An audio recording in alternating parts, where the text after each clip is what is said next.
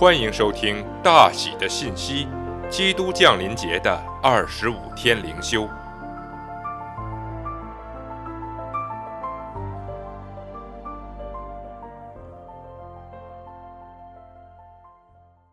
第五天，没有绕开哥哥他。他们在那里的时候，玛利亚的产期到了，就生了头胎的儿子，用布包起来，放在马槽里，因为客店里没有地方。路加福音二章六至七节。现在你或许会想，如果神统管这个世界，甚至动用整个帝国的人口普查来把玛利亚和约瑟带到伯利恒。他当然可以考虑到在客店里面给他们留一间空房。是的，他当然可以。耶稣可以降生在一个富裕的家庭里，他可以在旷野里把石头变成面包，他可以在科西玛尼园呼召一万名天使来帮助他，他也可以从十字架上下来救他自己。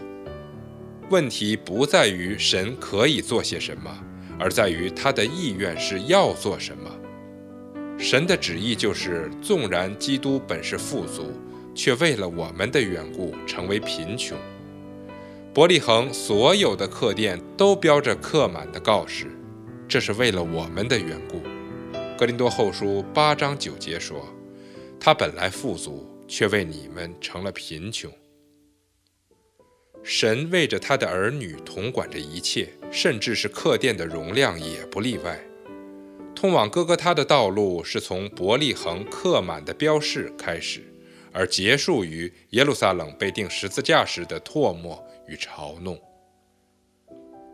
而我们也不可忘记，他曾说：“若有人要跟从我，就当舍己，背起他的十字架来跟从我。”我们和他一起走在这条通往哥哥他的路上，听见他说：“你们要纪念我从前对你们所说的话。仆人不能大于主人，他们若逼迫了我，也要逼迫你们。”对那一位热情地呼喊着说：“夫子，你无论往哪里去，我要跟从你。”耶稣回答说：“湖里有洞，天空的飞鸟有窝。”人子却没有枕头的地方。是的，神当然可以在耶稣出生时留有一间客房，但是那样就绕过了通往哥哥他的路。